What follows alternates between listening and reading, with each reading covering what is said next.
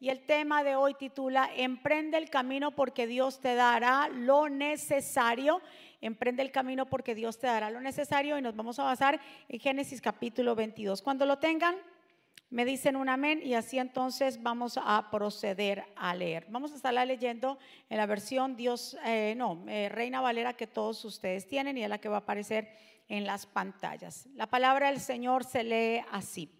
Aconteció después de estas cosas que probó Dios a Abraham y le dijo, Abraham, y él respondió, heme aquí. Y dijo, toma ahora tu hijo, tu único Isaac, a quien amas, y vete a tierra de Moria, y ofrécelo allí en holocausto sobre uno de los montes que yo te diré.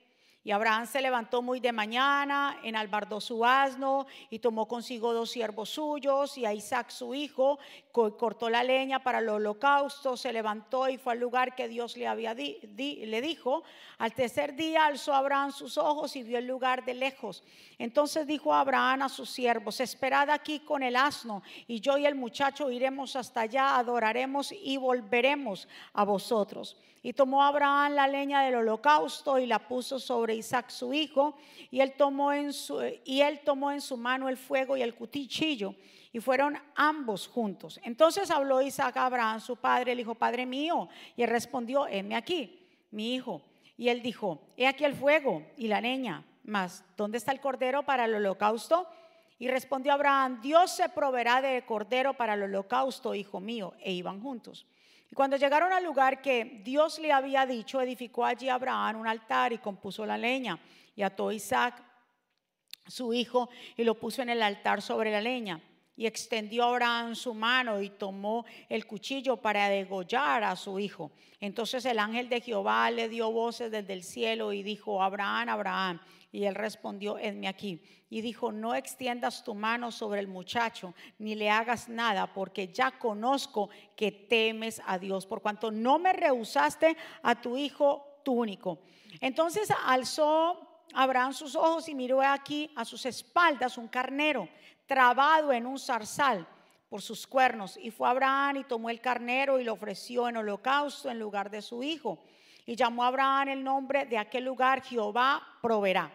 Por tanto, se dice hoy en el monte, Jehová será provisto. Y llamó el ángel de Jehová a Abraham por segunda vez desde el cielo y le dijo, por, mí mismo he jurado, dice Jehová, que por cuanto has hecho esto y no me has rehusado a tu hijo, tu único hijo, de cierto te bendeciré y te multiplicaré tu descendencia como las estrellas del cielo y como la arena que está en la orilla del mar y tu descendencia poseerá las puertas de tus enemigos. Tu simiente será tan bendita de todas las naciones de la tierra por cuanto obedeciste mi voz. Y volvió Abraham a sus siervos y se levantaron y se fueron juntos a Beersheba y habitó Abraham en Beersheba. Que el Señor nos bendiga a través de su palabra, que el Señor añada bendición a nuestra vida. Mi Señor, aquí estamos tus hijos, tu pueblo, que estamos reunidos aquí, las personas que se conectan Señor, a través de todo el mundo, Dios mío, que esta palabra llegue como refrigerio a nuestro corazón, a nuestras vidas, que podamos salir de aquí impartidos, transformados. Señor, es tu palabra la que hace ese, ese milagro transformador, es tu palabra que es santa y que es bendita. Yo me pongo a un lado para que tú te establezcas. Pasa un carbón encendido por mis labios, Señor. Solamente soy una portadora de tu palabra. Ella es la que hace efecto y ella es la que cambia. A ti siempre sea la gloria y la honra. Señor, tú eres el pastor de esta iglesia. Señor, a ti te servimos y hoy nos reunimos, hoy en este lugar aquí, es por ti porque todo lo que hacemos es por ti y para ti en el nombre de Jesús. Y el pueblo del Señor dice, amén, qué tremenda historia, todos la conocemos, todo el mundo habla de la historia de Abraham con su hijo Isaac. Pero esta vez vamos a estar hablando y dándole una interpretación en cuanto a emprender el camino. Cuando nosotros, Abraham, Dios le abra a Abraham, bien claro le dice que es necesario que emprenda un camino. Y ese camino que iba a emprender Abraham no era fácil. Estamos hablando de Isaac, de ofrecer a Isaac como sacrificio. Si lo leemos en esta versión TLA, específicamente el verso 14, Dice, por eso Abraham llamó a aquel lugar, Dios dará lo necesario. De allí viene el dicho que hasta hoy se escucha, en su montaña Dios dará lo necesario. Me gusta porque ustedes cuando leen al principio del capítulo 22 que acabamos de leer, dice que Dios llamó a Abraham. Y Abraham no titubeó en cuanto al llamado, sino que Abraham dice bien claro, a la mañana siguiente, diga conmigo, el próximo día. A la mañana siguiente, dice ahí, Abraham madrugó, cortó la leña suficiente para hacer el fuego, preparó su burro, se fue en camino al lugar donde Dios le había señalado, iba acompañado de su hijo Isaac y dos sirvientes. Entonces vemos que Dios es un Dios que provee, que cuando nosotros emprendemos este camino, que cuando le hemos dicho sí al Señor, que cuando hicimos la oración de fe, cuando convertimos nuestro corazón al Señor, hemos emprendido un camino, se llama el camino de la fe. Pero en ese camino de la fe tenemos que tener en cuenta y entender que Dios, al Dios que nosotros le servimos, va a proveer. Dígale a su vecino, Dios va a proveer. Que cuando tú iniciaste este camino, este camino no va a ser fácil.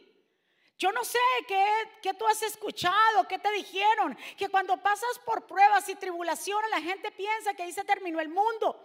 Pero ¿por qué si yo doy mis diezmos? ¿Pero por qué si yo sirvo a Dios? ¿Pero por qué me pasa esto? ¿Pero por qué? ¿Qué será que Dios tiene conmigo? ¿Hasta cuándo se va a terminar esto? Déjame decirte que el camino que emprendemos no es un camino fácil, pero es un camino donde vamos acompañados de Dios y que Dios va a proveer.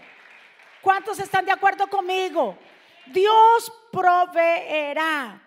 Imagínese usted el capítulo anterior, el capítulo de Génesis 21. Dice que Dios hizo el milagro. Recuérdese que Isaac era un milagro. Abraham no podía tener, ah, Sara no podía tener hijos. Abraham ya estaba mayor de edad. No había, como quien dice, indicios que podían tener. Pero dice en el capítulo 21 que Dios visitó a Sara. Independientemente que se le habían acabado la costumbre de la mujer, o sea, el periodo de la menstruación, ella ya no tenía, como quien dice, oportunidad. Pero es que cuando los médicos, cuando nuestro cuerpo, cuando algo dice no, Dios dice sí. Y dice el verso 20, el capítulo 21, que Dios visita a Sara. Y la visita y queda embarazada en el tiempo que Dios le había dicho y queda embarazada, tiene a su hijo y dice que cuando Isaac ya comenzó de pronto a independizarse de su mamá, dice destetarlo, entonces Abraham hizo una gran fiesta, tal vez 12 o 13 años, hizo una gran fiesta y todo el mundo estaba contento, estaba celebrando. Dice que Sara vio que el otro hijo de Abraham, ¿se acuerda que Abraham había tenido otro hijo con la sierva eh, em, de Egipto, egipcia? Que era egipcia, Agar, había tenido ese hijo con ella, pero no era el hijo de la promesa. Y dice bien claro que Sara ve cómo Ismael se burla de Isaac. Y ahí mismo Sara, prun, se le encendió el foquito y le, va y le dice a Abraham, Abraham, mira, ese muchacho, el hijo tuyo, hijo de, la sierva, se está burlando de, de, nuestro hijo, de nuestra promesa. Así que yo no creo que será buena idea que ellos convivan aquí. Así que te pido por favor que la despaches. Dice que este tema a Abraham no le pareció muy buena idea. Él se ah, de corazón se acongojó porque era como quiera su hijo. Pero Dios le habla a Abraham por otro lado. Dijo, no te preocupes lo que Sara te dice, porque yo como quiera, yo tengo una promesa con este joven. Yo como quiera, por, el, por el pacto que he hecho contigo, yo tengo una promesa con Ismael. Déjalo que se vayan. y ellos se fueron. O sea, como quien dice, se le fue a las personas que le estaban aguando la fiesta a Abraham y a Sara. O sea, ya estaba todo listo, todo rico, estaban celebrando, se van, ya no había nada, todo estaba bien, tenían la promesa. La gente que se burlaba de Sara ya no se podía burlar porque ya había tenido un hijo. La gente de pronto que cuestionaba a Abraham por no tener un hijo con Sara, ya se habían cesado los comentarios. Estaba todo bien, diga conmigo, cuando está todo bien. Estaba todo bien. Pero de repente dice el capítulo 22, y Dios probó a Abraham. Diga conmigo, me va a venir prueba. Dios probó a Abraham. Y cuando Dios prueba, cuando es Dios que prueba, Dios no va a poner una carga que no vamos a poder sobrellevar. Asimismo, cuando pasamos por esa prueba, Dios también da la salida. Miremos qué significa la palabra probar. Probar, dice la palabra probar, la prueba es hacer un examen. Cuando somos probados, el único que prueba es quién? Dios. Del diablo no espere prueba, el diablo pone tentación, porque el diablo lo que quiere es hacerte caer. Mas Dios prueba para que nosotros maduremos, para hacernos aún más fuerte, para nosotros ser de bendición a otros. Esa es la diferencia. ¿Cuántos están? Entonces la palabra probar, la prueba es hacer un examen de las cualidades de alguien. El Señor está con ese libro ahí, pa, cha, ella la pasó así, así, está muy bien. Ahora, es para mejorar. Podríamos salir victoriosos o reprobados. La prueba es para nuestra eficacia, saber si, si funciona o reacciona y qué resultado produce. Como el Señor le dijo al pueblo de Israel en Deuteronomio 8.2, cuando lo pasó por el desierto, al pueblo de Israel, el Señor le dijo, y te acordarás de todo el camino por donde te he traído, Jehová tu Dios, estos 40 años en el desierto, para afligirte. ¿Para qué? Para probarte, para saber lo que hay en tu corazón, si habías de guardar o no sus mandamientos. O sea, lo que la prueba significa que Dios con la prueba está probando si somos auténticos cristianos. Autenticidad. Como dice el apóstol, cuando así como el oro se prueba con fuego, así también la fe se tiene que pasar por fuego si verdaderamente somos auténticos. Porque hay gente que dice que sí cree en Dios, que sí es cristiano, pero cuando pasa por la prueba, se desborona porque no era auténtico porque hablaba nada más bla, bla. Y cuando vino la prueba, se dejó de congregar, se dejó de orar, dejó de, levantar sus manos. No era auténtico. Para eso es la prueba. La prueba no es para que tú mueras. La prueba no es para deshacerte. La prueba es para mostrar que lo que nosotros confesamos es verdaderamente auténtico. ¿Cuántos cristianos? Auténticos hay aquí que cuando viene la prueba, usted dice, yo sigo adelante. Que cuando viene el momento difícil, usted dice, esto no es para yo quedarme estancado. ¿Cuántos aquí han pasado por pruebas? Y aquí estamos. Y así va a seguir. Abraham había pasado por muchas y todo estaba, cuando usted, cuando usted vea que las cosas están así, tranquilo, porque como quiero, desde a cuándo, usted mira, ¿cuándo cesa la prueba? El día que partamos con Cristo. Qué esperanza, pastora, le tengo que decir la verdad. Es verdad, pero es mejor pasar pruebas con Cristo al lado que sin Cristo al lado. Vamos, denle el aplauso fuerte. Mire lo que dice Santiago 1.3, sabiendo que la prueba de vuestra fe, mire lo que produce la prueba de nuestra fe, ¿qué produce? Dígale a la persona que está a su lado, estás siendo probado en la paciencia. Claro, produce paciencia, mas tenga la paciencia su obra completa para que seáis perfectos, cabales y que dice sin que os falte alguna cosa. El problema radica es que hay personas que le espiritualizan todo y no podemos confundir las pruebas con las cosas que no tenemos que enfrentar a diario. Y la gente se le pincha una llanta, y dice, ¿qué prueba? Óyeme, tal vez esa llanta ya estaba lisa, hace tres años las que la tenías que cambiar. Y si de una se le pinchó esa, yo no sé si está bien el vocabulario para algunos, se le dañó una llanta se le pinchó la llanta, estamos bien pinchar llanta, se le pinchó una llanta y dice, ay el diablo, yo represto al diablo. Hace tiempo que tenías que ir al concesionario, al mecánico a cambiar la llanta. Hace tiempo tenías que haberle cambiado el aceite al carro. Y ahora dice que ahora porque de pronto venía para el culto, venía o iba para su trabajo y se le dañó el carro. Eso fue el diablo que piso que yo no fuera. ¿Verdad que sí? Eh, lo espiritualizamos todo. Eso no es una prueba, mi hermano. O muchas veces dice cuando le cogió la tarde. Dice, eso fue, qué prueba esta mañana me cogió la tarde. Y porque no me sonó el, no me sonó la alarma, es que no la pusiste anoche. ¿Verdad que sí? Y entonces comenzamos a decir, y hablamos de la gente que no es creyente, decimos que ellos son supersticiosos que creen en los agüeros, que creen cuando pasa un gato. Decimos, ay hermano, no crean eso, eso no está bien. O cuando se le quiebra un, un espejo, ay, bote eso porque eso es mala suerte.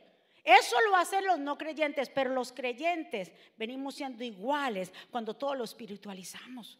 Cuando a la, hermana está cocinando el arroz y por estar por ahí volenteando se le quema. ¿Qué prueba vos vieras que se me quemó el arroz? ¿Qué prueba yo pasé hoy? Eso no es una prueba, eso fue descuido tuyo.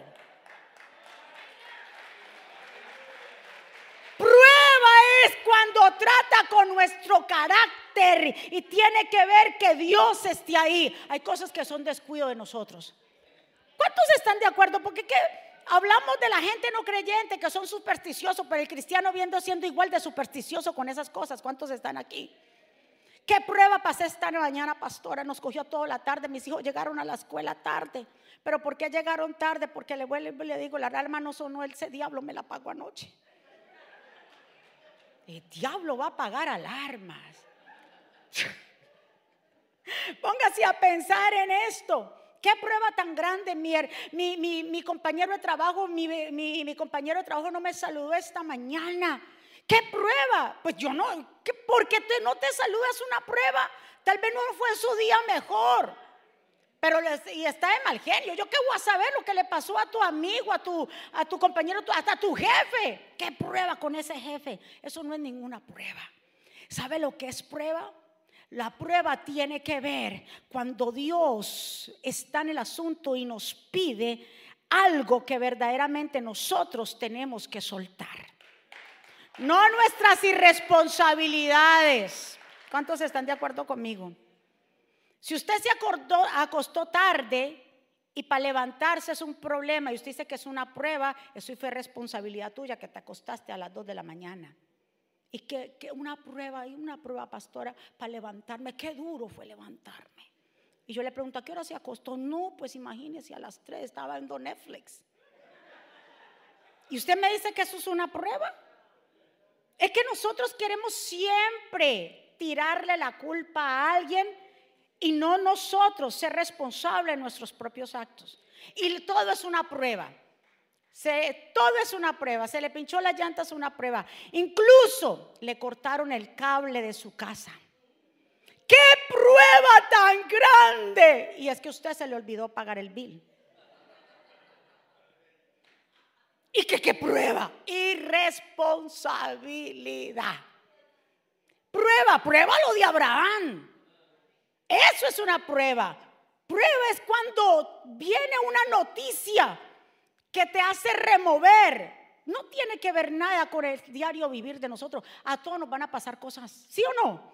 Nos van a pasar cosas duras, difíciles en el día, cosas que nos pasan, pero eso no son pruebas. Y por eso estamos estudiando acerca de las pruebas, para que usted no confunda y no esté hablando a toda hora de prueba. Que si prueba no sé qué, que si prueba, qué prueba tan grande, pastora, que me pasó, se me está cayendo el pelo. Eso no es una prueba, te estás volviendo antique.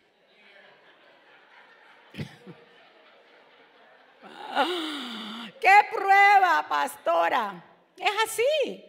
Es que nuestro cuerpo va cambiando. Ahí las mujeres de, de, 40. O sea, yo ahorita yo me doy cuenta, yo decía, oh, muchas veces, ¿verdad? Uno se burlaba de los padres y de, los, de la gente adulta. Y ahora uno, ¿verdad? Yo me acuerdo que le pasaba mucho a cierta persona que llegaba a un lugar y decía, yo aquí vine a buscar. Y yo, se le olvida y ahora yo subo. Y yo voy para el cuarto y yo digo, ¿a qué yo vine? ¿Qué fue? Y tengo que volver al lugar donde, dije que eso le pasa después de los 40.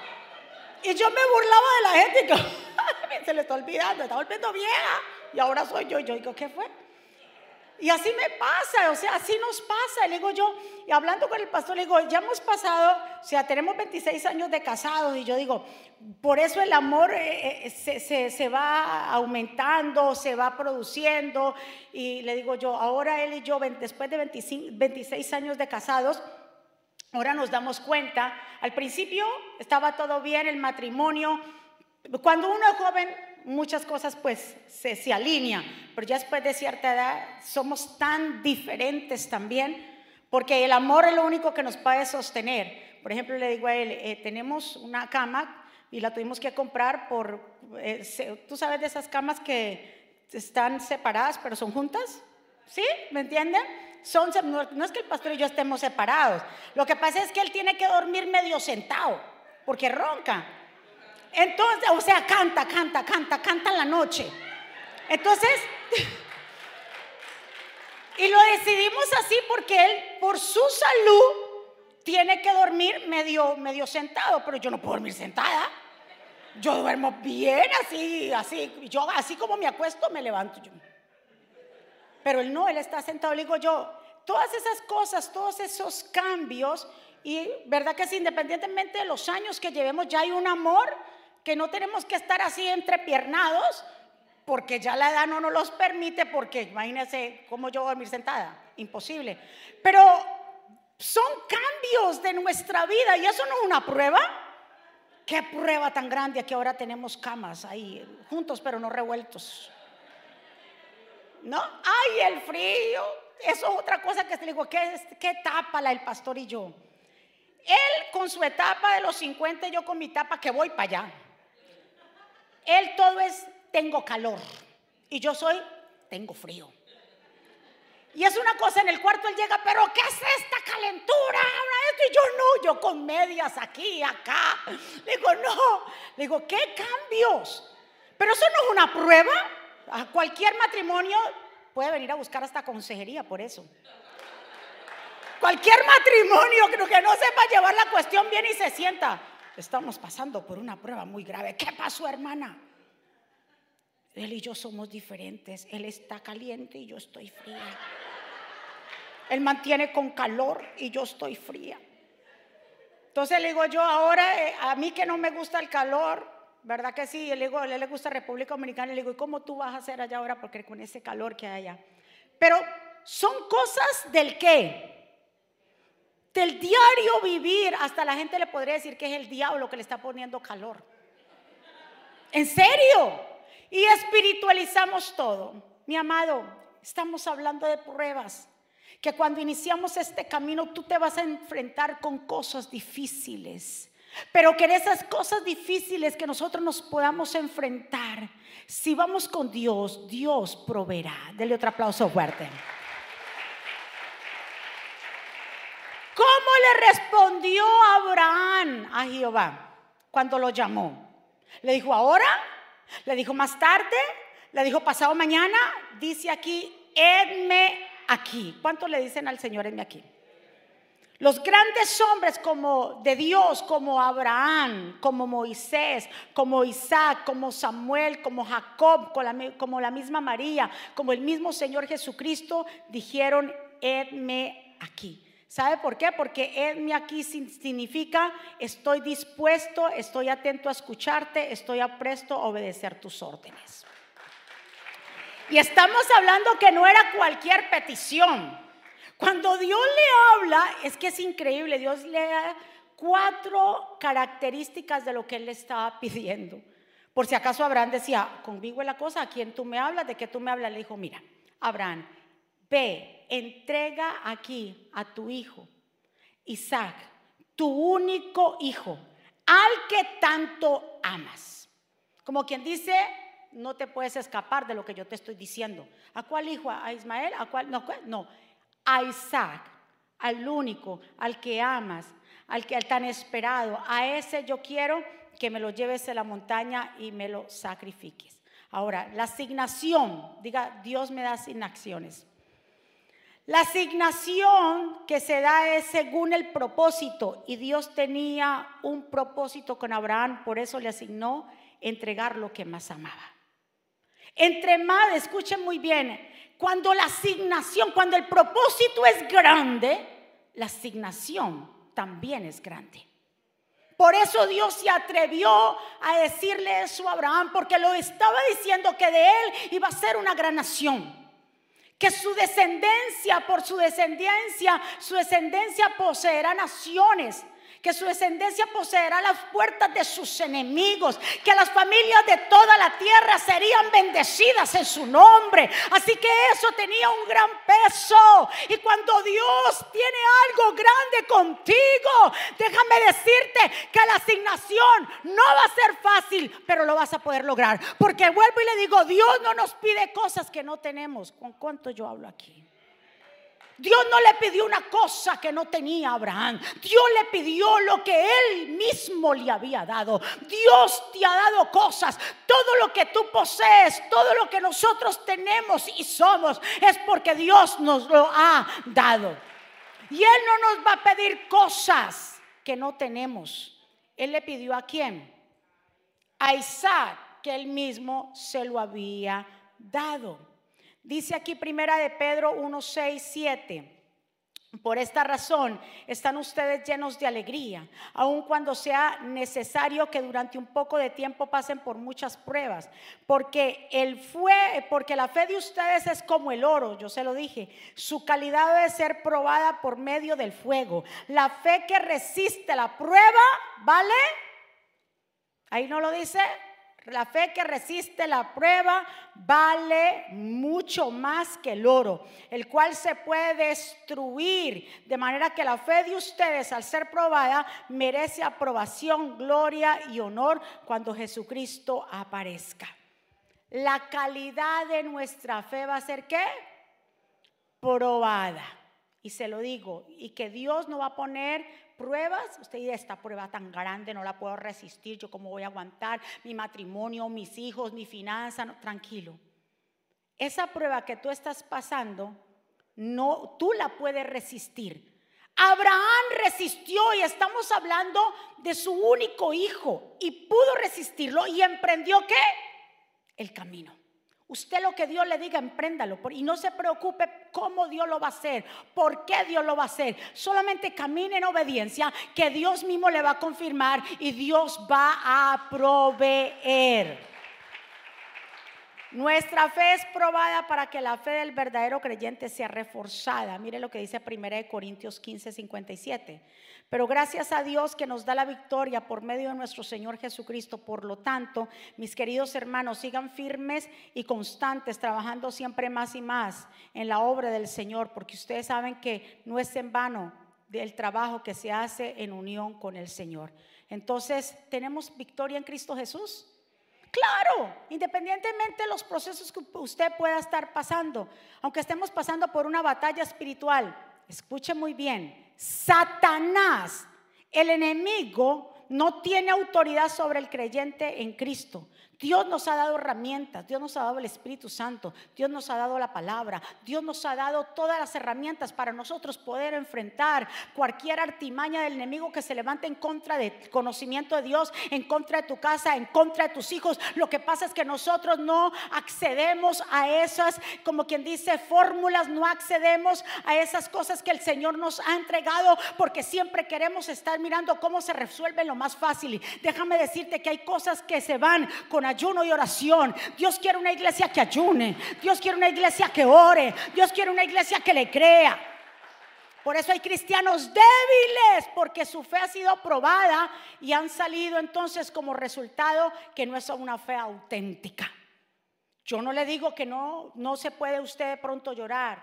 Lloramos, de pronto nos abatimos, claro que sí, somos carne, pero nosotros después de al otro día nos tenemos que seguir levantando. Tenemos que aprender a sacudirnos. No nos podemos quedar ahí llorando el problema. Al problema no se le llora, al problema se le enfrenta con sabiduría y con autoridad. Diga conmigo, yo no lloro el problema. No llore los problemas, no llore por sus hijos y este muchacho, no llore por ellos. Levántese en fe, ore por ellos, declare palabra, unja su cuarto, no cierre su corazón. Porque entonces quiere decir que verdaderamente te falta madurez espiritual. ¿Cuántos están de acuerdo conmigo? Mueva a su vecino y dígale, Dios te va a probar. Ay, no me diga eso, yo no quiero pruebas, perdóname. Pastora, no lo declare, te vas a enfrentar, son cosas que van a pasar. Pero la prueba es para qué? Para nosotros madurar, para llegar a otro nivel. Yo se lo digo como, como testimonio, cada vez que me pasa algo difícil, duro en mi vida, cosas que me remueven a mí, yo siento que cuando paso eso y tomo la actitud correcta, siento que he pasado a otro nivel. Eso me ha pasado a mí personalmente que cuando paso por ese momento difícil puedo llorar, puedes animarme en un momento, nunca le pregunto a Dios eso sí, nunca se lo he dicho porque jamás saldrá de mi boca, porque yo reconozco que Él es soberano y Él sabe cómo hace las cosas y yo prefiero que Él dirija mis pasos, mi vida. Nunca le he preguntado a Dios por qué me pasa o por qué tal cosa, le he preguntado al Señor, ¿para qué? ¿Qué tú quieres que yo aprenda con eso? Y cada vez que puedo pasar al otro lado, siento que he pasado a otro nivel de madurez. Ya no volví a ser la misma. Después de cada prueba, jamás usted volverá a ser el mismo. Si usted se le propone, usted será una persona aún mejor. Del otro aplauso fuerte. Increíble. Abraham se levantó muy de mañana, diga conmigo muy temprano. O sea, imagínese usted, póngase en los zapatos de Abraham. Que el Señor le diga algo así, Abraham dice, pero todas las cosas que podrían venírsele en la mente. Pero dice, se levantó muy de mañana, enalbardó su asno, tomó dos siervos, cortó la leña, se levantó y fue al lugar donde Dios le dijo. Se y era camino de tres días. Imagínense Abraham con Isaac, con la leña, con el fuego, camino de tres días en su mente diciendo, voy a sacrificar lo que yo más amo. Qué duro sería para él. Pero vemos que Él emprendió el camino. Y que cuando tú emprendes el camino, diga conmigo, cuando yo emprendo, Dios provee.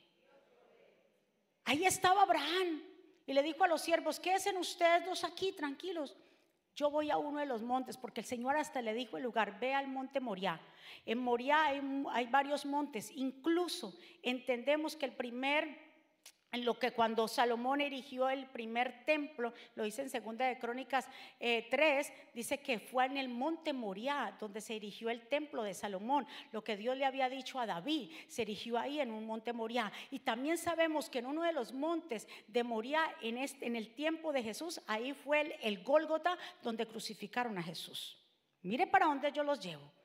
¿Cómo significa que cuando yo emprendo el camino, el llamado a Dios, yo tengo que entender que estoy obedeciendo a Dios y que Dios, cuando yo lo obedezco a Él, Él siempre va a estar conmigo a mi lado y va a proveer. Y Dios se proveyó de un sacrificio, el Cordero de Dios, el que quita el pecado del mundo, el que no escatimó ser igual a Dios y vino a esta tierra para despojarse. El Padre se despojó de su Hijo, lo envió a esta tierra para remisión de nuestros pecados. El Padre, Abraham representa igual que el Padre que se despojó, entregó a su único Hijo por amor a nosotros que éramos unos criminales, unos pecadores que merecíamos la muerte. El Padre no rehusó a su hijo, así como Abraham no rehusó a su hijo. Por eso Abraham es tipo del Padre. ¿Por qué? Porque el Padre envió a su hijo como que como la propiciación. Él nos compró en uno de esos montes a precio de sangre. Abraham, estando allí en el sacrificio, Qué duro que Isaac le diga, papá, tenemos todo, la leña, el fuego y dónde está el cordero.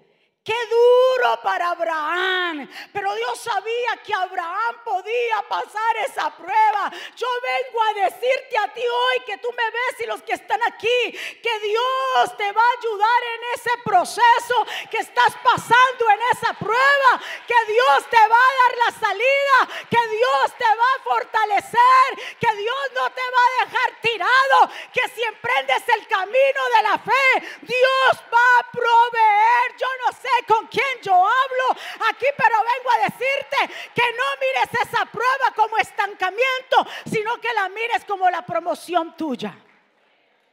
Va a haber una promoción, ¿cuántos están de acuerdo? Abraham, qué duro que Isaac le haya dicho eso.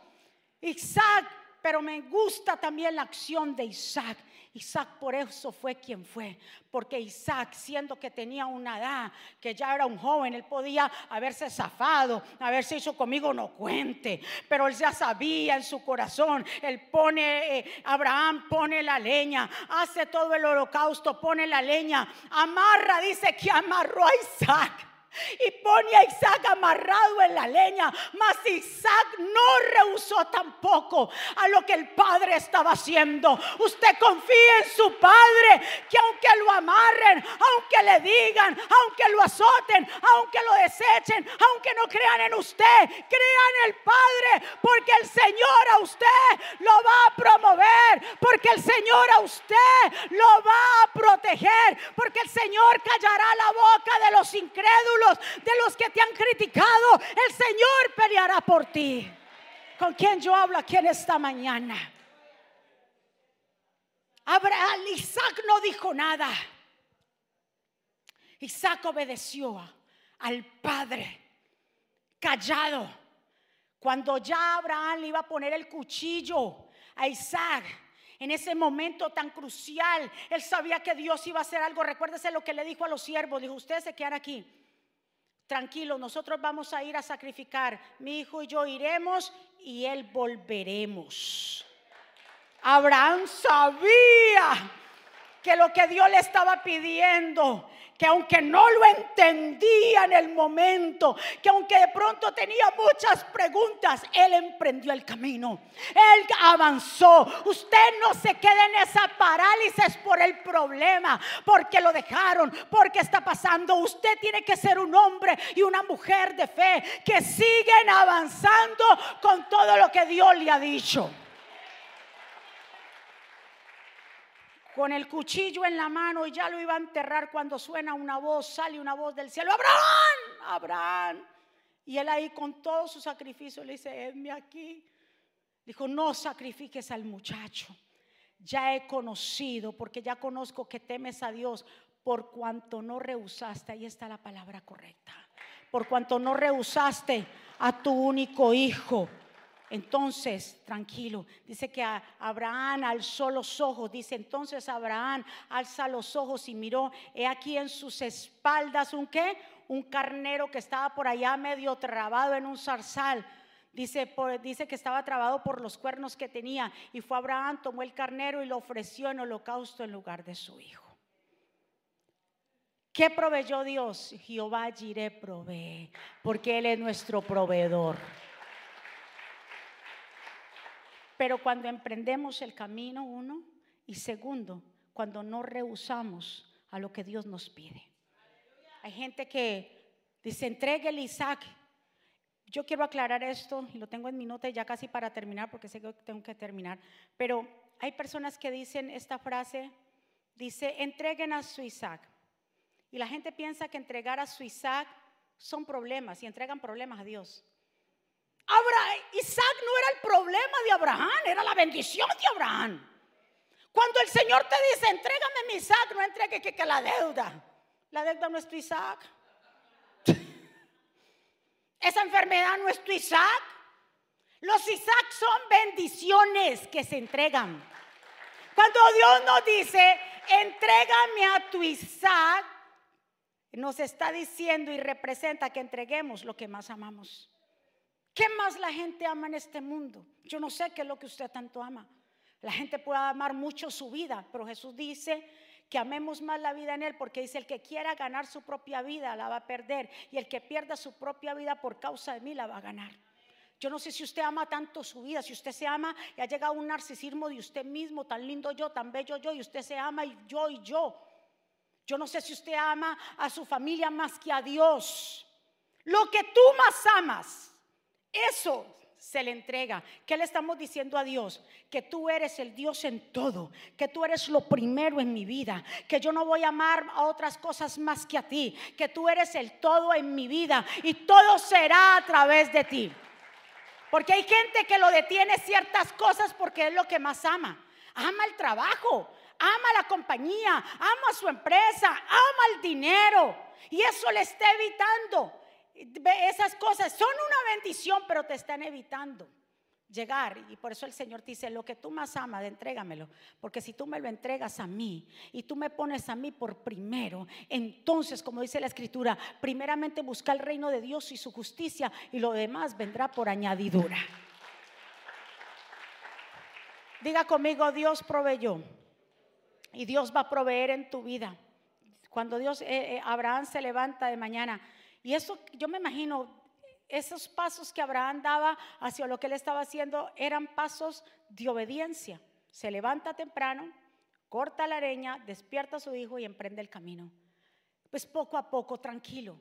Empieza este camino poco a poco, paso a paso. No tienes que ir corriendo, no te compares con la hermana, no te compares con el hermano, porque a ti eh, tú no sientes lo que ella siente.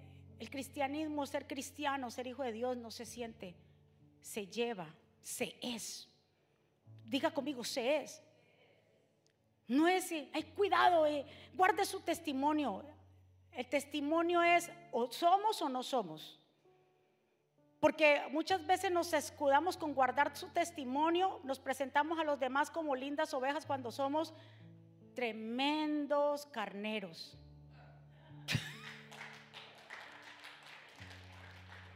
¿En serio? guarde su testimonio. Y le metemos a los hijos, hijo, usted es un hijo de un líder, guarde su testimonio. Y los muchachos dicen, ¿qué? Pues en la iglesia soy una cosa y en la casa soy otra. O somos o no somos. Somos testimonio o no somos testimonio, pero no puedo guardar mi testimonio. El ser cristiano es ser hijo de Dios. Es, es, es ser no es que yo haga cosas para verme cristiana. Ay, yo ya escucho música de Dios y por eso soy cristiana. No, el ser cristiano no son los actos, el ser cristiano es, se lleva, se es, se camina ser cristiano. Uno no se esfuerza por ser cristiano, hay gente que por eso es que lucha y se esfuerza por ser cristiano. Esto no es un esfuerzo, es que cuando tú naces de nuevo, todo cambia. Todo cambia, entonces usted comienza a tener esos cambios, pero le digo tranquilo y no se ofusque. Abraham comenzó a dar pasos de obediencia poco a poco. Deje que el Señor obre, pero siga haciendo usted lo suyo.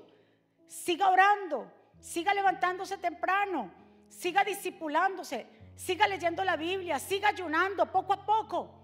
Usted va a llegar, como dice el Señor, ustedes pueden llegar a la estatura del varón perfecto. Pero es que usted le crea, que no se vuelva la mujer o el hombre de la superfe, sino que usted le crea en los momentos más difíciles. Que cuando venga la prueba y cuando venga el momento difícil, usted pueda decir, yo soy auténtica.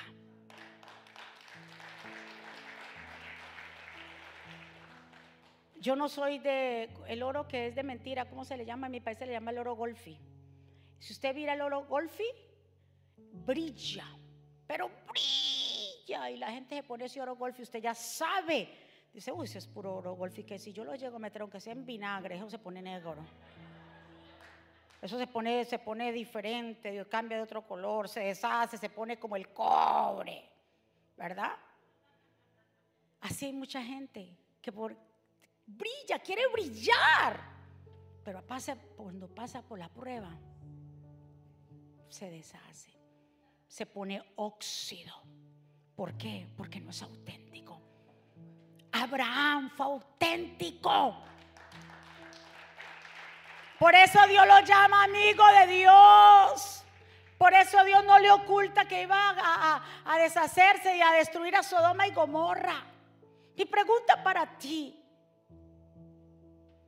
¿vives contento con lo que tienes? Porque la Biblia nos dice acá que nosotros debemos vivir contentos. Lo que dice 1 Timoteo 6:7, el apóstol Pablo le dice a Timoteo, porque nada hemos traído a este mundo, diga conmigo, nada. Cuando usted nació, ¿cómo nació? Usted no nació con nada. A las niñas a los cinco meses le, le ponen los areticos. Los comenzamos a adornar. Nosotros nos dice aquí, por nada dice aquí en 1 Timoteo, porque nada hemos traído a este mundo. Y sin duda nada podremos sacar. Así que teniendo que sustento y abrigo, estemos contentos con esto. Si me lo ponen en las pantallas, por favor porque nada hemos traído a este mundo y sin duda nada podemos sacar. Así que teniendo sustento, ¿y qué dice ahí? Abrigo. En otra versión dice si tenemos alimento y ropa. ¿Cuántos aquí tienen alimento en su casa? Hasta tienen dos neveras. Está el refrigerador de las carnes y está la nevera, la otra donde usted guarda. Porque hay en abundancia. Y dice aquí el Señor, porque nada hemos traído. Si tenemos sustento, sea alimento y abrigo, estemos contentos con esto. Porque los que quieren enriquecerse caen también en la tentación y el lazo y muchas codicias necias y dañosas que hunden a los hombres en destrucción. ¿Tenemos alimento? ¿Tenemos que ponernos? Hasta de sobra. Hay gente que tiene el closet de la ropa de la iglesia. Estos son los vestidos de la iglesia, estos son los vestidos de no sé qué, estos son los zapatos. Tenemos en abundancia, ¿sí o no? Y dice el apóstol aquí, si ustedes tienen con qué comer y tienen vestido, estén contentos con eso. Pero no, queremos más, queremos más y queremos más y no nos hacíamos y el Señor dice, no es que seamos conformistas. Una cosa es ser conformista y otra cosa es estar contento. Estar contento es ser una persona agradecida. Y la persona que es agradecida siempre va a tener en abundancia. Y la persona que tiene en abundancia puede compartir con otros su abundancia, porque entiende que al Dios que le sirve es un Dios que nos da lo suficiente y nos da lo necesario. Abraham necesitaba lo necesario en ese momento. ¿Cuál era la necesidad de Abraham? Que se hubiera un carnero, que hubiera qué? Un cordero, que hubiera un sacrificio. Pero independientemente de lo que estaba viviendo, no rehusó a su Hijo. Bendito sea el Padre nuestro Señor Jesucristo, que no nos rehusó a su Hijo. Que en uno de esos montes donde Abraham sacrificó a Isaac, en uno de esos montes Jesús entregó su vida. En uno de esos montes. ¿Y nosotros qué vamos a entregar? Porque tenemos que entregar algo que nos duela. Recuérdese, los zigzag no se entregan problemas, es algo al cual nosotros todavía estamos aferrados son las cosas en que consideramos, tal vez en ese momento, recuérdese que todo estaba bien con Abraham y Sara, estaban contentos, tal, tal vez estaban viendo a Isaac la promesa mucho más grande que Dios, y Dios quería probar a Abraham, diciéndole a Abraham y recordándole a Abraham, Abraham, si tú tienes a Isaac es por mí. Recuérdate de eso. Así Dios viene a recordarte lo que tú tienes, los hijos que tienes, es por mí. La familia que tú tienes es por mí. La salud que tú tienes es por mí. Todo lo que tú posees, no te olvides de eso. Los negocios, lo que tú posees es por mí. No nos olvidemos de eso. Por eso el Señor le dijo, por cuanto no rehusaste, y esa palabra a mí me llega en el corazón. O sea que Dios está buscando personas que no rehusen a lo que Dios les ha entregado. Que no rehusen al llamado. Que no rehusen. Que digan, como dijo Job, Jehová dio, Jehová quitó. Bendito sea el nombre de Dios. Que entendamos eso. Vamos a ponernos de pie. Y entregar.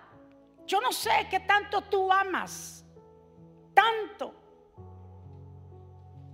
que a veces lo vemos más grande que Dios. El Señor dice, no, entrégame eso. Vamos a ser obedientes. No solamente Abraham fue obediente, sino que también Isaac lo fue. Isaac confió tanto en el padre que tenía que no se sacó, no se salió de, de, esas, de esa envoltura, de ese, ese nudo que tenía para ser sacrificado.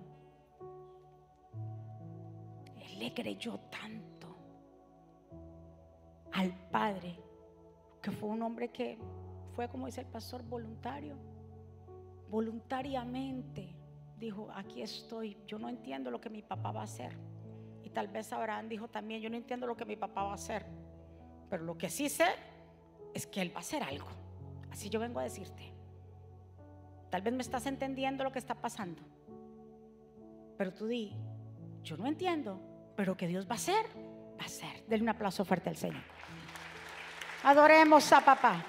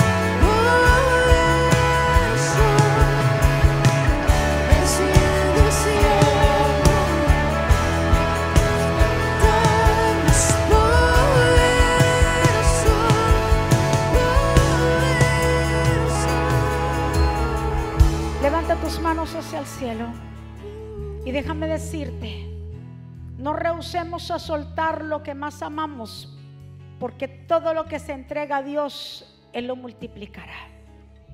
Todo. Tú que has llegado a este lugar hoy, tú que has venido y tú los que nos están viendo, así como el Padre no rehusó a su Hijo y lo hizo por amor a nosotros, porque de tal manera amó Dios al mundo que entregó a su único unigénito Hijo para que todo aquel que en él crea no se pierda, mas tenga vida eterna. Es la él es el regalo. Abraham no llegó a, a sacrificar a Isaac porque hubo un sustituto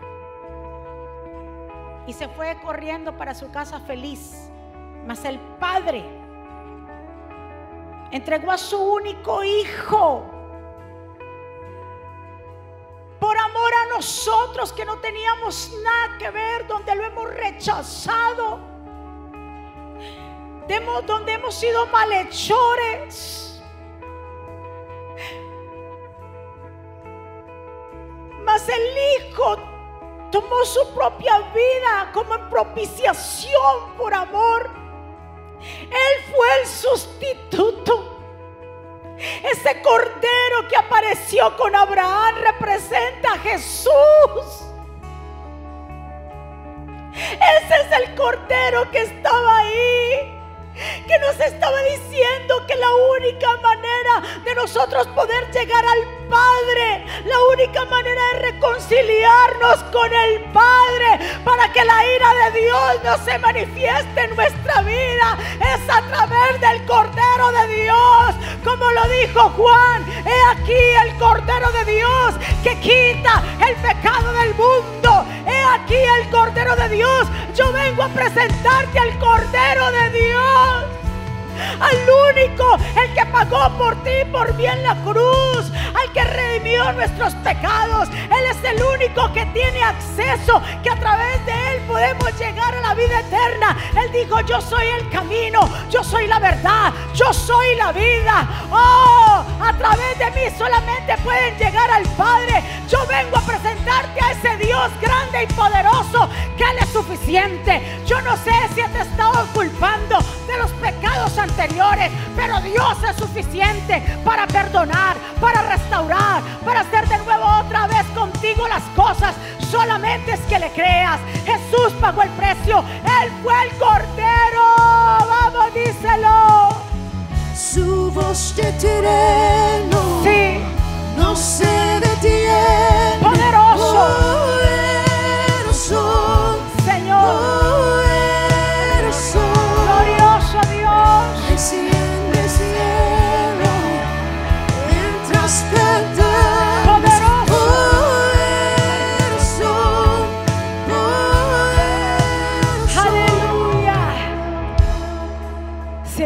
aquí, si hay alguien allá que quiere reconciliarse con Dios, que quiere hacer una confesión de fe, yo te invito a que juntos le hagamos la oportunidad que Dios te está dando hoy en día. Es la oportunidad más hermosa. Que nos apoderemos de ese cordero, de esa sangre. Que no te vayas de aquí sin salvación. Que no te vayas de aquí como entraste que te vayas diferente, entendiendo que hay que entregarle al Señor esas cosas muchas veces que consideramos más grandes. Vengo a decirte que mientras tanto emprendamos el camino, el Señor va a proveer. El Señor proveyó un cordero para que nos sacrificaran a Isaac. El Señor ya proveyó el cordero de Dios, Jesucristo, para nosotros no ir a un infierno para guardarnos de la ira que viene para la destrucción de este mundo. ¿Qué estamos haciendo nosotros con ese regalo? ¿Qué estamos haciendo con el Hijo de Dios? No lo volvamos como una religión. No lo encasillemos en cuatro paredes. Como que Él tiene que actuar cuando nosotros queramos. Él está aquí. Y yo te invito que aquellos que quieren hacer esta oración ahí donde tú estás, que repitas conmigo, Señor Jesús. Yo te doy gracias por mi vida y te pido perdón por mis pecados. Yo me arrepiento de todo mi corazón Gracias por ser ese cordero. Perdóname, enséñame, ayúdame, dirígeme. Te entrego todo, reconozco que soy pecador y necesito tu perdón. Tú eres mi Dios grande y poderoso y en ti confío y fuera de ti nada puedo hacer. Señor Jesús, escribe mi nombre en el libro de la vida, en el nombre de Jesús. Amén. Dime un aplauso fuerte al Señor. ¿Quién vive? Y a su nombre. Y el pueblo de Dios, revestidos. Amén. ¿Cuántos recibieron ese mensaje de poder? Que usted se vaya entendiendo que cuando usted emprendió este camino, el camino de la fe, si caminas en fe creyéndole a Dios, Dios va a proveer. Y poniéndole de una manera, Dios ya ha provisto. Proveyó a su Hijo amado Jesús, que en Él somos bendecidos. En Él nunca nos faltará nada. Y en esta semana que usted medite en esta palabra, que usted pueda meditar en ella día y noche. Reciben esa palabra, recuérdense que la palabra va a tener impacto solamente aquellos que la reciben, ¿sí o no? Y eso es algo que solamente Dios lo puede hacer. Amén. Pueblo de Dios, que Jehová te bendiga y te guarde. Que Jehová haga resplandecer su rostro sobre cada uno de ustedes. Que el rostro de Jehová resplandezca en, en su, en su cara, en su corazón rebose ese amor de Cristo Jesús. Que la paz del Padre, del Hijo, Espíritu Santo reine en su vida. Que sus hijos en estos días vendrán con alegría, darle besos y abrazos. Que todo lo que estaba decompuesto en la casa se va a ser restaurado. Que la gracia y el favor de Dios lo acompañe hoy, mañana y siempre. Lo bendecimos con la bendición del Padre, del Hijo y del Espíritu Santo de Dios. Y donde quiera aquellos que nos están viendo también recibe esta bendición. Que en este día y lo que resta la semana será de buena noticia. Porque nuestro Dios es nuestra fuente y nuestro proveedor. Que Dios le bendiga y lo guarde. Bendecidos sean todos. Gracias por venir. Y gracias a los amigos, hermanos que están en sintonía. Bendiciones. Último libro de la pastora Mónica, eventos, palabras de fe e incluso comunicarte con nosotros vía chat. También puedes seguirnos en Facebook, Instagram, Twitter y YouTube para ver servicios de poder en vivo y recibir reflexiones, palabras de aliento y mensajes diarios. No esperes, descarga la aplicación ahora.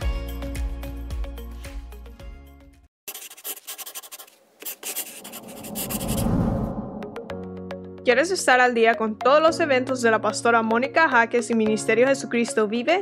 Ahora lo puedes hacer introduciendo la aplicación Mónica Jaques, ahora disponible en la tienda de aplicaciones de Apple y Google. Es muy fácil de usar y contiene un menú útil y de acceso rápido. Ahora podrás acceder al último libro de la pastora Mónica, eventos, palabras de fe e incluso comunicarte con nosotros vía chat.